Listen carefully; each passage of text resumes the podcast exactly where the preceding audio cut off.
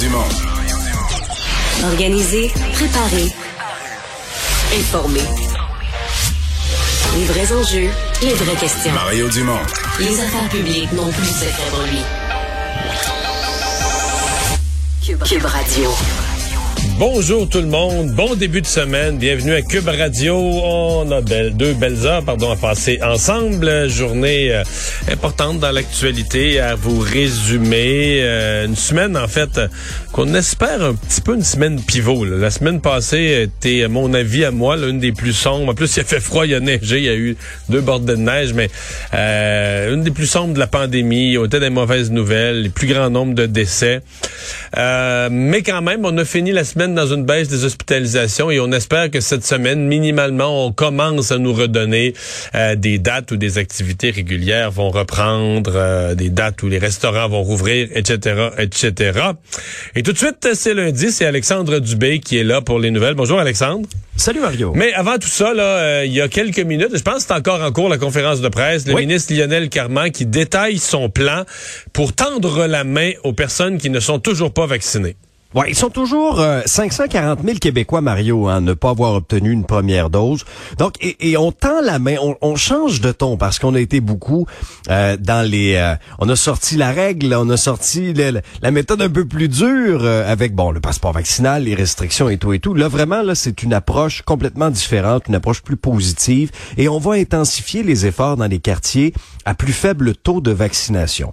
Un des, euh, un des premiers gestes qui sera posé, ça va être ce jeudi où on va ouvrir une clinique éphémère. On a déjà vu ça dans le passé, là aussi, là, dans, les, euh, dans la campagne de vaccination. Ça va être au CLSC Sainte-Catherine, coin Saint-Laurent-Sainte-Catherine.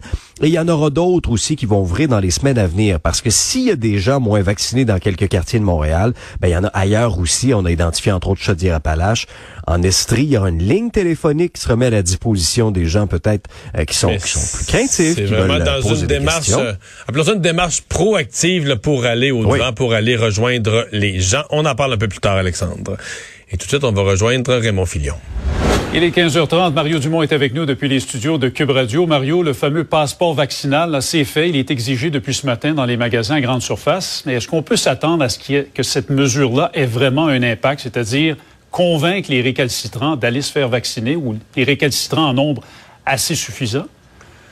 Euh, ben, je pense que souvent, c'est quand la mesure est annoncée qu'il y a un impact déjà. On l'a vu avec plusieurs mesures, là, qu'à chaque fois qu'il y avait une nouvelle, un nouveau chapitre au passeport vaccinal, oups, il y avait quelques milliers de personnes qui allaient se, se faire vacciner. Est-ce qu'on l'a eu dans ce cas? C'est difficile à mesurer, hein? Mais en fait, c'est un ensemble. Le gouvernement veut bien faire sentir. Essentiellement, on n'est pas loin du, du message général qu'avait passé l'Autriche, c'est de dire, si vous n'êtes pas vacciné, restez chez vous. Si vous n'êtes pas euh, le- le- le- dans l'état actuel de la pandémie, pour sortir, pour aller dans des endroits publics, pour aller dans des endroits où on va croiser des gens, euh, il faut être vacciné. Bon, ici, on dit, il y a des commerces qui sont quand même essentiels. Faire son épicerie, faire son marché, on a besoin de manger. Euh, la pharmacie, donc on a mis... Mais... c'est par la bande, on arrive un peu à ça. On arrive un peu à cette approche de dire, euh, pour aller dans des lieux publics, pour être en contact avec plein de monde, dorénavant, il faudra être, vacciné. C'est la politique que le gouvernement maintient. Maintenant, on s'était, ben, peut-être avec les, des entrevues qu'on avait fait, là, avec des commerçants et autres, on s'était peut-être euh, inquiété un peu. là. Bon, ce matin, c'est un lundi matin. C'est une bonne journée pour commencer ça. C'est pas la journée la plus achalandée. On n'est pas à l'époque où les centres jardins sont débordés de gens, là, que, où les quincailleries ont tous ceux qui font leur terrassement puis qui plantent leur petit potager. Ce sera en fin de semaine, cette fin de semaine, le vrai test. Ouais, c'est ça. Mais c'est un premier test où ça s'est quand même bien passé. Euh, en fait, c'est presque rien passé dans la plupart des endroits. là. Ça a été bien tranquille. là. Oui, c'est juste euh, de, de- de la paperasse puis des, des- des problèmes un peu aussi pour les, les propriétaires Exact. de commerce. Ça, c'est l'envers de Et la médaille, hein, qui doivent appliquer ces mesures-là, dédier des employés, euh, avoir un employé à la porte, etc. Euh, Il y a l'autre pan de tout ça, là, Québec qui veut, euh, qui vient de dévoiler sa stratégie pour convaincre les personnes non vaccinées d'aller se faire vacciner. On parle de, de cliniques éphémères qu'on va ouvrir à différents endroits. Est-ce que ça, c'est c'est de nature à faire une différence, selon toi? On va le savoir, mais moi, je suis pour ça dans le sens que je, je considère qu'il faut essayer des choses. Là. On fait le... Fait le découpage de- des différents groupes et on sait qu'il y a des groupes euh, qui ont des méfiances, qui ont eu des questionnements. On dit des groupes qui ont été plus difficiles à rejoindre, des gens qui ont de barrières linguistiques, dans certains quartiers de Montréal, etc. Donc, euh, dans la mesure où on est vraiment convaincu que la vaccination est la clé pour s'en sortir, ben, je pense pas qu'on puisse faire l'économie de rien. Je pense qu'il faut, oui, il faut passer un message politique d'ensemble clair sur le fait que pour les non vaccinés, il y aura beaucoup moins de liberté pour sortir puis euh, un nouvel impôt. Mais il faut aussi, euh, tu sais, de l'autre côté, euh, aller tendre la main par tous les moyens disponibles pour dire, bah, mais si vous n'êtes pas vacciné parce que vous avez manqué d'informations. Puis je sais que quand on dit ça, les gens qui écoutent LCN tous les jours, ils se tapent ses cuisses et disent, ben voyons, c'est un an et quelque chose qu'on parle du vaccin. Comment tu peux manquer d'informations sur le vaccin? Mais euh, on n'est pas tous égaux devant l'information. Euh, souvent, si on si on aime l'information, qu'on parle parfaitement le français, puis qu'on écoute l'information tous les jours sur ce qui se passe au Québec, on est très au courant. Même, on est écœuré d'en entendre parler. Mais c'est pas le cas de tout le monde. Il y a des gens qui, pour des barrières linguistiques ou tout autre, euh, ont l'impression. Il y a encore des gens qui ont l'impression le vaccin, qui n'en ont pas entendu parler tant que ça, puis qui n'ont pas eu réponse à leurs questions, puis qui ont vu des interrogations passer, passer sur les réseaux sociaux, puis qui ont. Donc, il y a vraiment une démarche proactive de bon sens avec des étudiants en médecine et tout ça. il faut, faut, essayer des choses, puis je pense que c'est ce que le ministre Carman veut, euh, veut faire. On est tous curieux de savoir, par exemple, dans la conférence de presse, il n'a jamais voulu donner un chiffre. On serait curieux de savoir combien. Parce que tu sais, euh, quand l'objectif? Ouais, c'est 100 000, c'est 50 000. Tu sais, au début, c'était facile, là. T'ouvrais les cliniques de vaccination, puis les gens se battaient pour y aller. Mais plus t'avances, là, dans les récalcitrants, tu sais, les gens qui sont pas vaccinés aujourd'hui, là, soit qu'ils sont vraiment pas informés ou très... Mais sinon, les gens qui sont pas vaccinés, ça veut dire qu'ils se sont privés d'aller au restaurant depuis plusieurs mois, depuis une saison au complet. Euh, ils se privent de... Tu sais, ils sont privés d'aller dans toutes sortes de centres de loisirs. Ils sont privés d'activités collectives. Ils ont tout accepté ça, là. Puis là, ils se sont fait dire, tu vas payer une surtaxe. Ils ont dit, pas de problème, je vais la payer.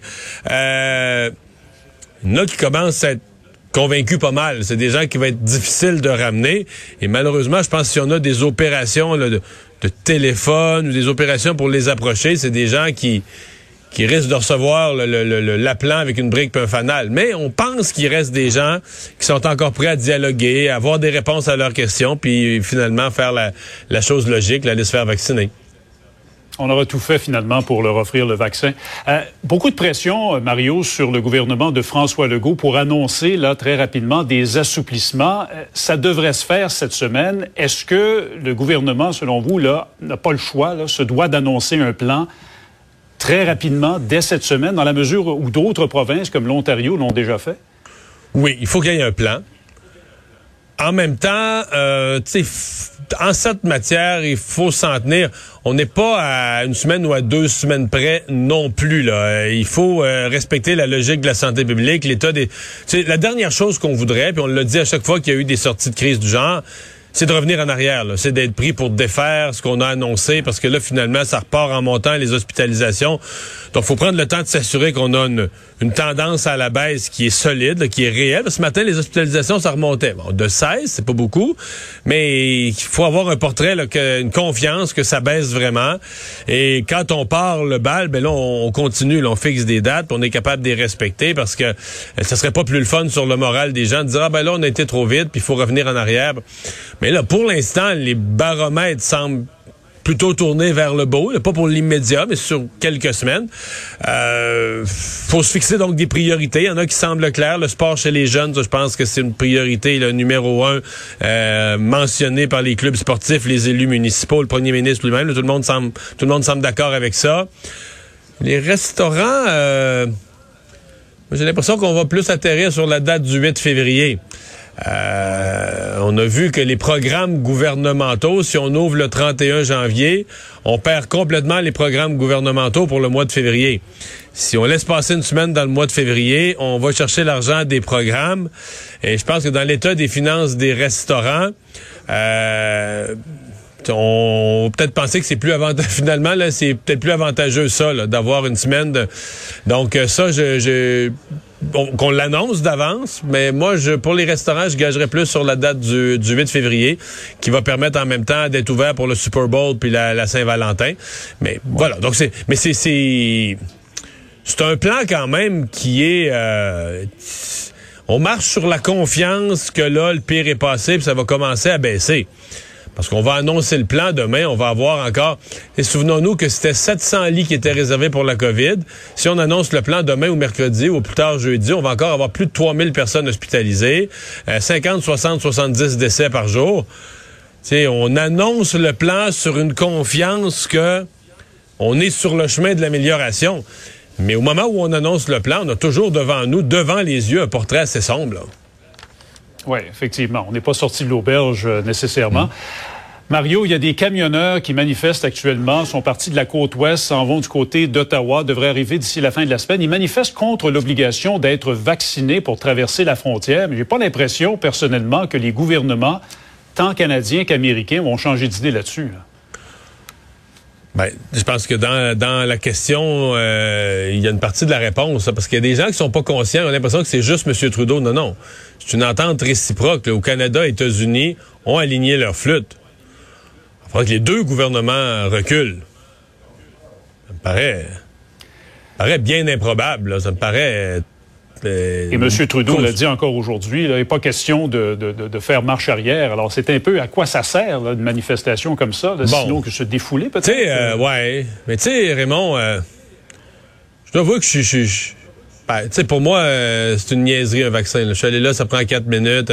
J'en ai eu quand j'ai fait un voyage en Amérique du Sud, ça a pris des vaccins. On est allé toute la famille, plaque, plaque, plaque, plaque, plaque, soigne les vaccins, ça prend une minute chacun. Fait que tu sais, je me suis pas cassé le coco pour les vaccins, là. Mais quand tu regardes ces gens-là, tu dis, me semble que, me semble que partir de la Colombie-Britannique pour venir faire du char à Ottawa, me semble que c'est plus compliqué. c'est plus compliqué que d'aller se faire vacciner. Avec le prix de l'essence. Avec le prix de l'essence, en plus, c'est très coûteux. C'est un gros camion, là, 18 roues, C'est un mystère. Là. Hmm. Pour, pour une personne pour qui un vaccin, c'est une banalité de la médecine moderne pour nous protéger, pour que notre système que notre système immunitaire nous protège. Là, tu y présentes une protéine qui a, jamais vu notre système immunitaire, puis il développe la protection, puis c'est tellement, tu sais, euh, 1 et 1 égale 2. Tu dis, OK, il y a des gens qui sont prêts à se donner du trouble, dépenser de l'argent. Mais là, semble-t-il que ces camionneurs-là ont un appui important. Ils disent avoir récolté, Raymond, plus de 2 millions en campagne de souscription populaire, là, un GoFundMe euh, de gens qui les encouragent, qui considèrent qu'ils sont le fer de lance d'un de, mouvement de contestation plus large, qui veulent payer voilà, 2 millions euh, pour payer, aider à payer leurs hôtels, leur, leur essence, euh, leur, restaurant. Donc, ce sera à voir. Est-ce que ce sera un mouvement si gros que ça? Ce matin, M. Cadieux de l'Association du camionnage du Québec avait l'impression que le mouvement était un peu moins fort au Québec. Très fort dans l'Ouest canadien, un peu moins fort au Québec. Mais là, vendredi, euh, on va voir ce qu'ils vont faire. Est-ce qu'ils vont bloquer des ponts, ralentir la circulation sur des autoroutes? Euh, pense pas que ça, ça va être des moyens pour surmultiplier leurs appuis dans le public. Sûrement pas. À suivre donc cette semaine à Ottawa. Merci beaucoup, Mario. Au revoir.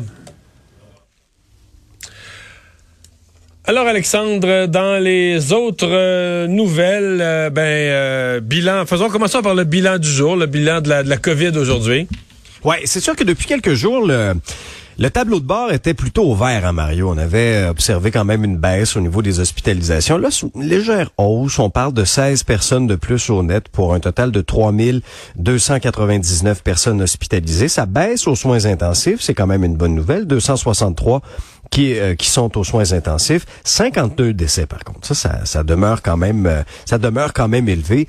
Et j'aime beaucoup ton expression. C'est une semaine pivot, là c'est vraiment ça. Ce qui s'en vient là, euh, parce qu'il y aura bien sûr une tendance qu'on va voir au niveau des chiffres, et cette tendance-là va influencer directement les décisions qui seront prises, que ce soit pour la réouverture des, des salles à manger, des restaurants, où il y a deux dates, dans le journal nous, nous précisait ça en fin de semaine, le 31 janvier ou le 8 février, mais aussi les autres secteurs d'activité. Puis il y en a qui commencent à taper du pied aussi, là. Que ce soit les sports scolaires, euh, les centres d'entraînement. Là, il y avait les spas, t'as vu euh, ce matin dans le journal, les spas également qui, qui, réclament. Euh, j'ai reçu, ce midi leur directrice mhm. générale qui dit ça, je dois avouer que c'est rendu que ça me.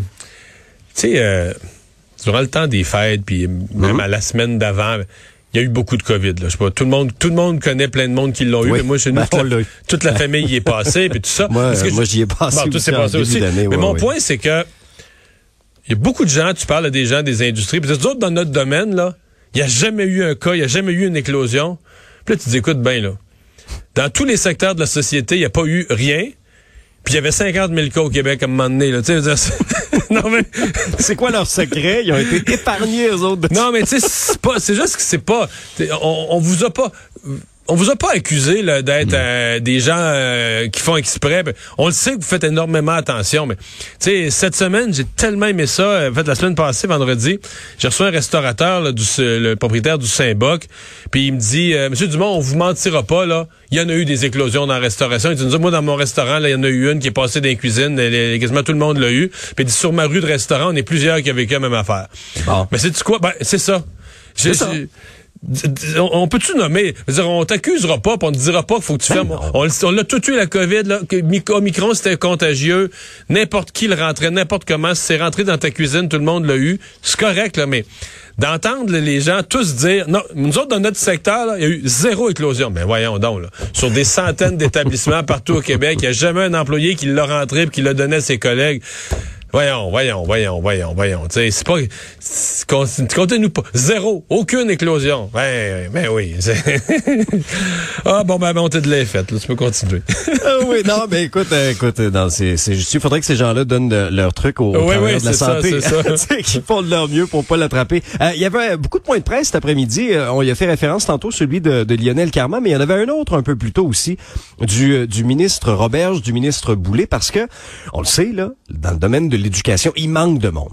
Il manque des profs, mais pas juste des profs aussi. C'est, tout le personnel de soutien autour, même au niveau des, euh, des garderies, etc., etc. Alors là, on, on est allé euh, d'un plan pour présent, pour, pour attirer là 8000 enseignants notamment euh, d'ici les cinq prochaines années. Un plan en quatre points, Mario, entre autres, euh, l'incitatif financier accordé aux retraités qui acceptent de revenir dans le réseau. Ça, ça va devenir une mesure permanente. Ça avait quand même démontré de belles choses. À peu près 700 profs avaient accepté de revenir jusqu'à maintenant.